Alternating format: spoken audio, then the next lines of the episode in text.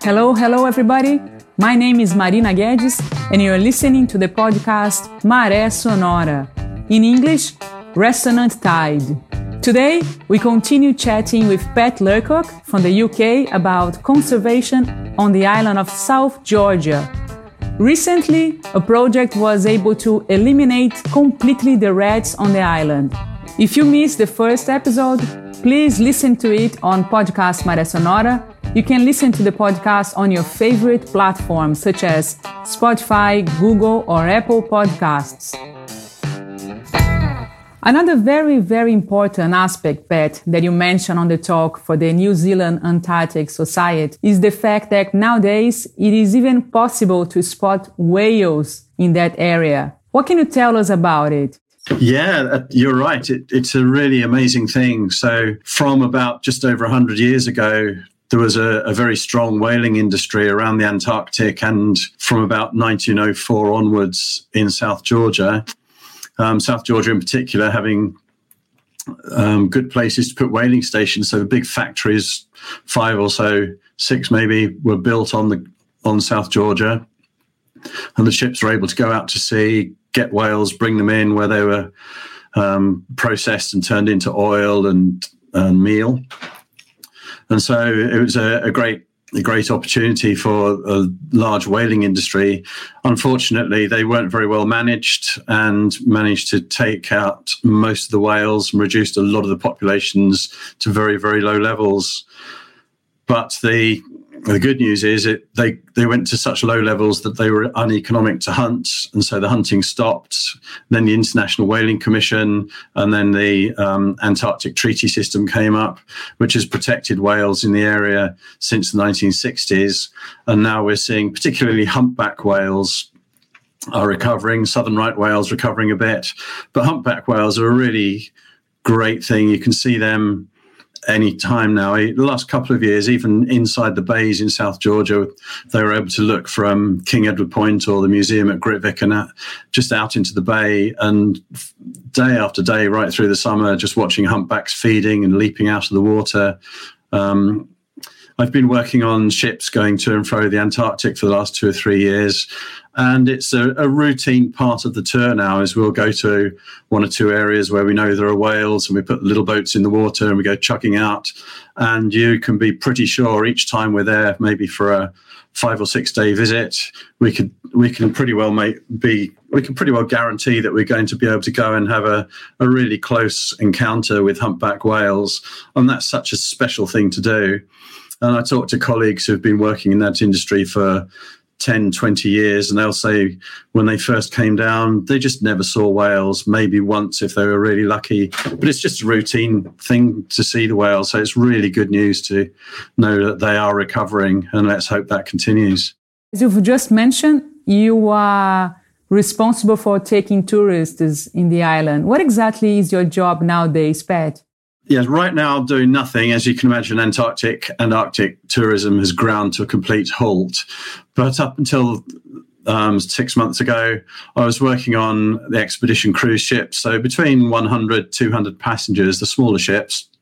And we'll leave from South America, from Ushuaia, head down to the peninsula, have a few days visiting a number of sites, maybe going ashore twice a day at various visitor sites to see wildlife, go and visit penguin colonies, go and see seal colonies, um, see the whales in the water, and just go and be in some really lovely places and get a feel for the wilderness and the beauty of the Antarctic.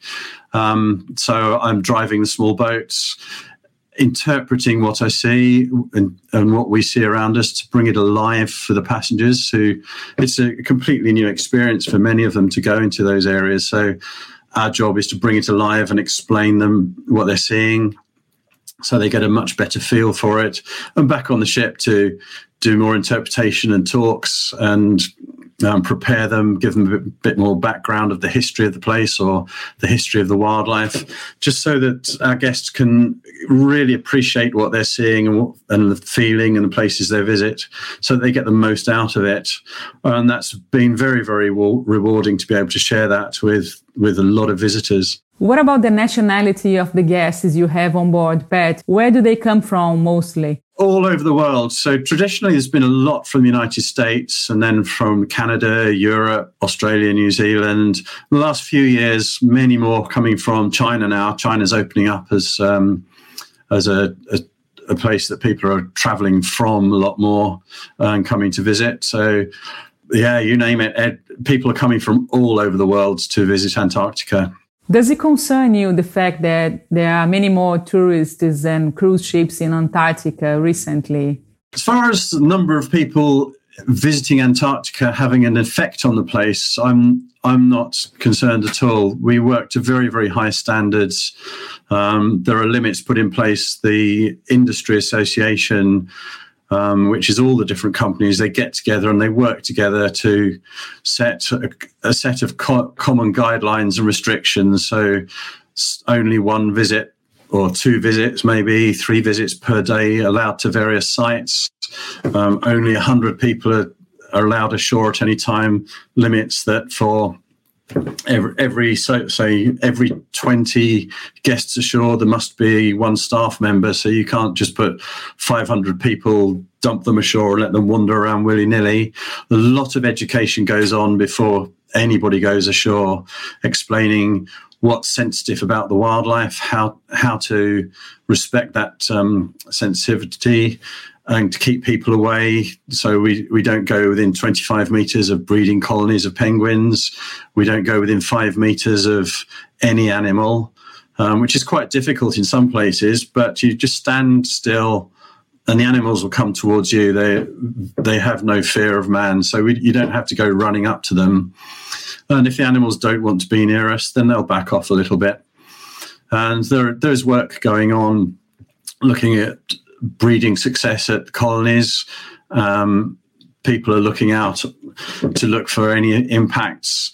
So, I, and I wouldn't, I wouldn't be doing this job if I thought we would, we were making a negative impact. So, I'm very happy that that impact isn't isn't happening. The the one impact that it, there is being made is more a global thing, and that that's just everybody jumping onto aeroplanes and jetting around the world for holidays, and that's something we really need to think a lot more about whether we should be doing it. And we feel a lot of us guides feel that by taking people to these special places and giving them a feel for what's special and what's what's threatened, we hope that then people will go home and be much more thoughtful about what impacts their the rest of their lives are going to have. Maybe be a bit more thoughtful about what holidays they're going to take. Maybe you can just take a train to somewhere a bit nearer. Um, something that's been forced upon us this year really is suddenly we can't just jump on a jet and go halfway around the world for a week's holiday and it's not going to cost us very much. We're all discovering some wonderful places much nearer to home where we can have equally meaningful and, and exciting experiences. Um, and I'm rather hoping that the message will be that those people who are who are still traveling to these special places will go home, and some of them will de- determine to make a difference. I've certainly met a few who have who have decided they're going to do something different with their lives and and spread the word, having seen firsthand how special parts of the world are and that the changes are happening there really quickly. Are you familiar with the fact that in, in stations in the Antarctica, uh, such as Port Lockroy, where they have the penguin post office, I heard that there are skuas being uh, scared by the tourists, and that fact is actually helping to increase the penguins population. Do you know anything about it? Yeah, I don't know the exact numbers, but um, that sounds very feasible to me. Certainly, when we visit Port Lockroy, which was the very first British Antarctic base, um, which is now run as a visitor centre and post office and museum. When you go ashore and you walk up to the base, there are penguins nesting all around the station, and so you have to stay on the path away from the nests. And the penguins really aren't bothered by the people there. And again, we have pe- staff who stay outside and just remind all the guests to stay away from the penguins and, and make sure everyone stays on the path. Um, and the, the there's half of the island where nobody goes, and so that the breeding success on one half is compared with the other. And certainly, I understand that there's really not that much difference, if any. Um, and I had heard that about the skuas being frightened away by people. But in fact, that's not necessarily a good thing. It's good for the penguins, but the skuas are wild animals as well. So they need to be given space to be able to carry on their natural behavior. And certainly, the last, I think it was the last time I was there, there was a skua that was right next to the path that was um, eating a, a, chick that that it had um, caught and killed. So that isn't there. Are, there are still skuas around, and and you need them because they will pick out the weak and the sick um, animals. So that keeps the population healthy too. So I remember on the talk for the New Zealand Antarctic Society, you mentioned your wife was also working on South Georgia. How is it exactly? Yes, that's right, Sarah. So she she and I moved to the Falklands together. Um, for about the first week, she was the wife of the computer programmer, and then she got a job on the local radio station. And after that, um, I was demoted to, oh, you're Sarah Lurcock's husband. So um, and then when we moved to South Georgia, at first it was just an unaccompanied post, and she stayed working in the Falklands for the first um, four months, well, for the first six months or so that I was there. Then she eventually joined me and helped me with some of the jobs. But eventually, she, um, as things grew and expanded, and they needed more more people there, she first of all took over running the post office, and then after that, for about about the last nine, eight or nine years now, I think she's been running the museum on South Georgia. So they've got a small team of about five or six people during the southern summer running the museum and a shop and looking after the artifacts. And the last few years, they developed the tours as well, where they um, guide people in, in little tours around the station explaining how it all worked. So she's still doing that job, although it's a it's mainly administration in the UK at the moment, waiting for the Antarctic to open up. There won't there won't be the museum open this coming season because of the COVID situation. But following that, she's expecting to go south again and keep the museum going. Are there people living permanently on South Georgia, Pat? There's someone there all the time. So there's the government officials, which was the job I did, and they're they're running the fishery during the winter. So there anything up to a dozen ships fishing for krill and, and Patagonian toothfish. So they get inspected before they start fishing. And then whilst they're fishing, they have to report every day where they are, how much they're catching. Then the government offices are keeping on top of the quotas. Each ship will have a quota and each species will have a quota. So they're monitoring that. And then when vet, vessels come in, particularly the krill ships, come inshore to transfer their frozen catch onto cargo ships. Government officers go out and oversee that. So there, there's someone there right through the winter, and then during the southern summer, there's the tourism. So there's the yachts and the cruise ships coming in. So the government officers are doing um, the harbour harbour work on that, so customs and immigration and invoicing, etc. Also doing bi- a lot of biosecurity work, so checking that the biosecurity protocols are in place.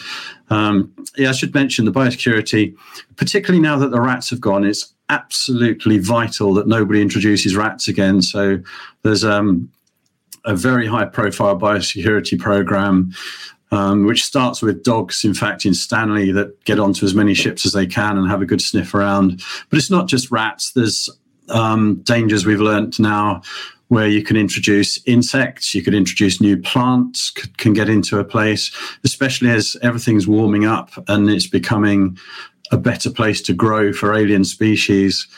So it's important that every visitor understands that they need to clean their equipment, make sure they've got no grass seeds, no plant seeds, no soil, which eh, soil can harbor seeds, but it can also harbor insects and insect eggs. Um, so it's really important that nothing new gets into the island and that that will then help to maintain its biodiversity, its own special mix of native plants and animals and insects, even bacteria and diseases and things you've got to keep out. So the government officer's job is to make sure that every visitor maintains those very high standards. So there's someone there year round. Also at King Edward Point, there are a couple of scientists. So they're looking at um, the fishery work. So there's a fishery scientist working on samples that come in from the fishing vessels, and the other scientist is looking at top predators. So looking at the breeding success of penguins and seals, which the, if they're breeding successfully, that means that there's plenty of food. So there's not too much krill being taken out of the ecosystem because they've still got enough to eat on. And then there's also the support team that those scientists and government people need. So mechanics and a doctor. Um, a plumber and um, boat support, so a boating officer. So there's about about 10, 12 people during the winter. Then in the summer, that increases. So there's the building team and maintenance team, shorter term scientists coming in to do shorter projects. And it can go up to 20, 30, even 40 people at a squeeze in the summer. So it gets quite busy. And everyone looks looks forward to the end of the summer and then they all go and then it quietens down again and it's just a little community. Thank you so much, Pat, for accepting my invitation to participate on the podcast. I do appreciate your time. It was really interesting to hear about the project, such an important initiative. And thanks heaps for being here with us. Oh, it's a pleasure. It's um, it's always very nice, particularly these days when we're not able to travel so much. Nice to think about South Georgia and to share with people still what's so special about it. And um, yeah, just to raise a bit of hope. Maybe, maybe some of your listeners will be able to visit it one day. But in the meantime, enjoy where you are and look at the nature around us everywhere. Even even in the cities, there's nature, and that that's something to enjoy. It's what I've learned is that we're part of we're just one of the species on the earth and we share the planet with the other species. I was always brought up in an environment where you felt that the planet belongs to man and everything else is just there for our benefit and for us to exploit. But it, it's not that at all. It's all about sharing the planet, and it's it's the other species. It's their it's their planet as well, and we have a responsibility to make it habitable for them as well. You just heard the final episode with Pat Lurcock about South Georgia. Thank you so much for being there listening, and if you like it, please don't forget to subscribe to the platform you like, such as Spotify, Google, or Apple Podcasts. Once you hit follow, you'll get notified when a new episode comes out. Thanks heaps for being there, and I see you next week.